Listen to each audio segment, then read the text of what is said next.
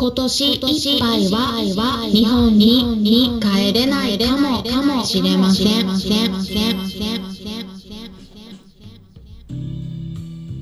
こんにちは。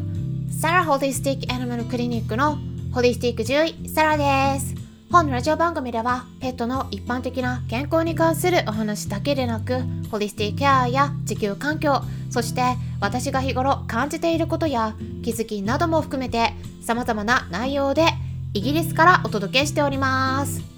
さて皆さんいかがお過ごしでしょうか？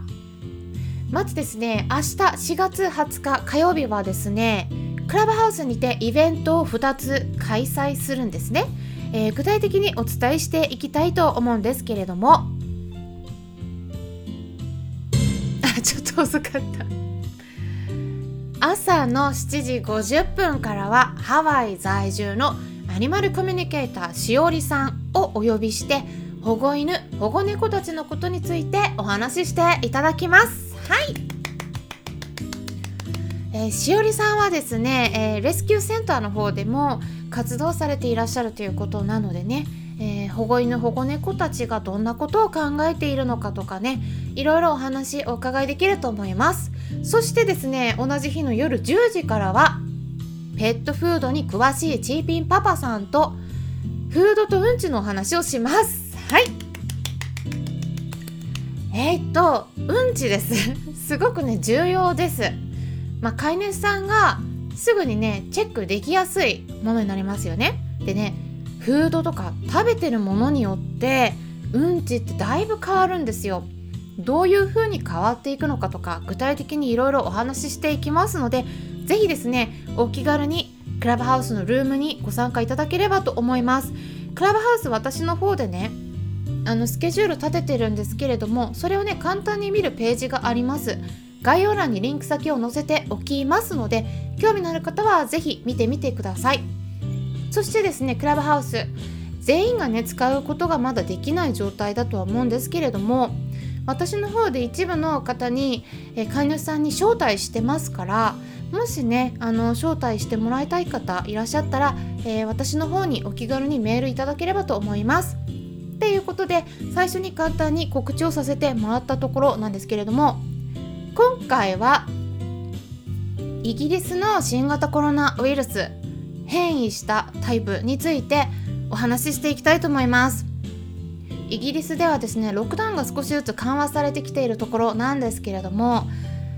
ただですね今度はインドで見つかった変異したウイルスが今度イギリスに入ってきて今すっごくねニュースで、うん、話題になってるんですね、うん、心配されてます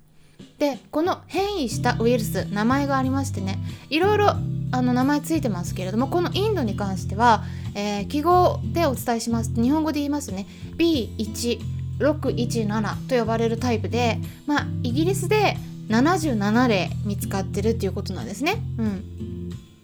まあ、77人の人から検出されたということなんですけどね問題なのは二重に変異しているっていう点なんです。このこれはね形が変わっているところが2つあるっていうことになります。うん、でねこれいろいろねこれもね形が変わっているところのスパイクタンパクのこの名前がねついてるんですけどもねあのこれは E4849 っていうのと L452R っていう名前の ところですね。なのでまあ結局ですねまああのまあ重要なのは2つ変わってるということなんですよ。じゃあ今流通しているワクチンは効くのかどうかとかこのウイルス自体がより感染しやすくなってるのかそして重症化させやすいのか。っていうのはねすごく気になるポイントだと思うんですけれどもこれねまだね分かってないんです。うん、ただ一部の科学者たちはうん多分ねワクチンの効果弱めるんじゃないかなっていう話も出てます。ただこれはねあくまでも可能性のお話なので、うん、証明はねまだされてないです。ただまあいろいろね研究されてますからそのうち結論は出てくると思います。ただねどちらにしてもですね心配されているのはインドの感染者数と死者の数がもう3月末からも急激にグワーって上がり始めてるんですね。1日の感染者数何人だと思いますか？まあインドの人口自体が多いっていうこともありますけれどもなんとですね26万人。1日ですよ。そしてね1日の死者の数約1500人まで達してるということなんですね。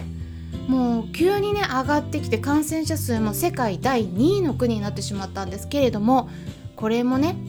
多分変異したウイルスのせいだろうっていうふうに言われているんです。だからすごくね心配されてるんですね、うん、それがイギリスに入ってきたっていうことでねそのうちね日本にも入ってくるかもしれないです。でちなみに今の世界的な状況をお伝えしますと感染者数として第1位の国はアメリカ。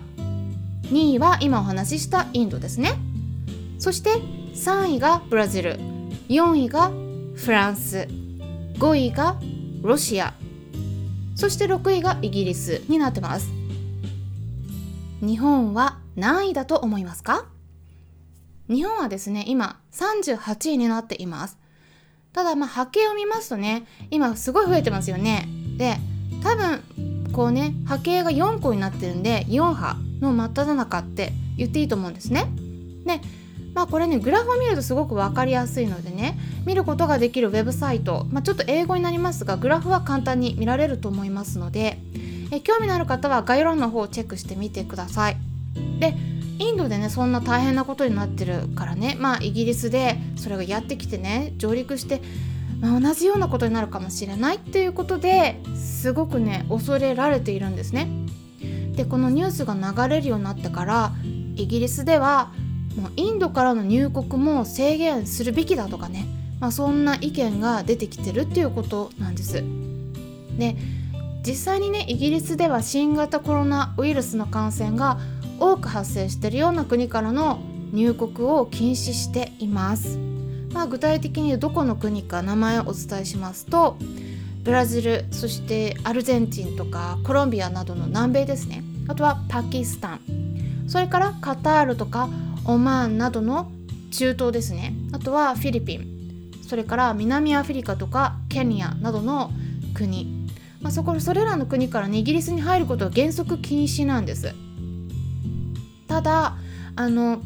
イギリスに住む権利を与えられている人とか、まあ、イギリス人の場合では10日間の隔離生活とあと2日目と8日目に2回テストを受けないといけないんですけどもまあそれで陰性であることが証明された場合は入国できるようになるっていう感じになってます。でもねインドもねもしかしたら制限するかもしれないっていうことで、うん、イギリスにはねインド人結構たくさんいるんでね私の周りのインド人の友達もねすごく心配してますでこれってね本当に対岸の火事じゃないなって私はちょっと思って日本でもね同じような状況になってしまったら同じような対処がね、うん、される可能性があるっていうことなんですよね。まあ、例えば今はね日本はレッドリストには入ってないんですけれどもただこのコロナに関する法律ってコロコロ変わってるんで、まあ、日本に戻ってる間にねなんか状況が変わった時にはすぐにイギリスに帰ることができない戻れないって言ったことがね起こりうるわけなんですよ。うん、で実際にね私の周りでも去年別の国に戻ってた時に途中でね状況が悪化して、うん、コロナの方でね3ヶ月間もね自分の国に戻れないっていうそういう状況になってしまったというお話も聞きました。うん、だからねあの本当にあのこれちょっとね戻れないなと思ってね。うん、で今イギリスの1日あたりの感染者数とか死者の数はもうすごくすごく減ってるんですね、うん、だからね第3波が落ち着いてきたような感じにはなってるんですね。でそれでロックダウンが緩和されるようにはなったんですけれどもただね、うん、イギリスのロンドンなどこう一部の地域ではねこのねまたね南アフリカで見つかった変異ウイルスによる集団感染がね発生してたりもするからでそこにインドインドのね変異したウイルスも入ってきてるんでね再びまた上がってくるかもしれないですよね。でワクチンが本当に効果あるのかどうかっていったことについてはまああとね23ヶ月くらい経ってから分かってくるんじゃないかなと思うんですよね。まあ、世界的に一番多くの人々がワクチンを接種している国どこでしょうかね、まあ、それはイスラエルですね。でイスラエルでねワクチンの接種率の高い国、まあ、他にもいろいろあるんでね今後その国たちが国々がどういう風になっていくのかっていうのをまあ見ていくといいと思うんですよ。うん、本当にワクチンが効くんだったら、ね、感染者数そんなに増えていかないはずなんですよね。でイスラエルもね今平行線みたいな感じになってるんですけど1回目のワクチンの接種率はイスラエルでもまだね約62%なんです。ここが一番多い国ですね。で次はイギリスになってましてイギリスでは約48%の人が1回目のワクチンを終えてるっていうことになってますそして3番目に多い国そこはねチリなんですそこでは約40%で4番目にアメリカで38.7%で5番目はバーレインで34.5%っていうふうになってます。でワクチンが効くんだったらまあね今後1日あたりの感染者数とか死者の数は増えにくくなるはずなんでだからまあもう少しね様子見るとねある程度もうちょっとねこう分かってくるんじゃないかなというふうには思っています。ということでね、うん、新型コロナウイルスのワクチンがちょっと変異したタイプに対してねどのくらい効くのかっていったことについてはねあの以前別の音声でも解説したことがありますのでえ気になる方は是非そちらも参考にしてみてください。タイトルはですね新型コロナワクチンを避けるべき3つの条件に当てはまる人っていう風になってます、えー、241回目の音声ですねヒマラヤの方ではですね一応概要欄にリンク先を載せておきます。ということで今回は再び、えー、ペットの飼い主さんもそうでない方も今気になっている新型コロナウイルスの変異について簡単に解説していきました。それではまたお会いしましょう。ホリスティック獣医サラでした。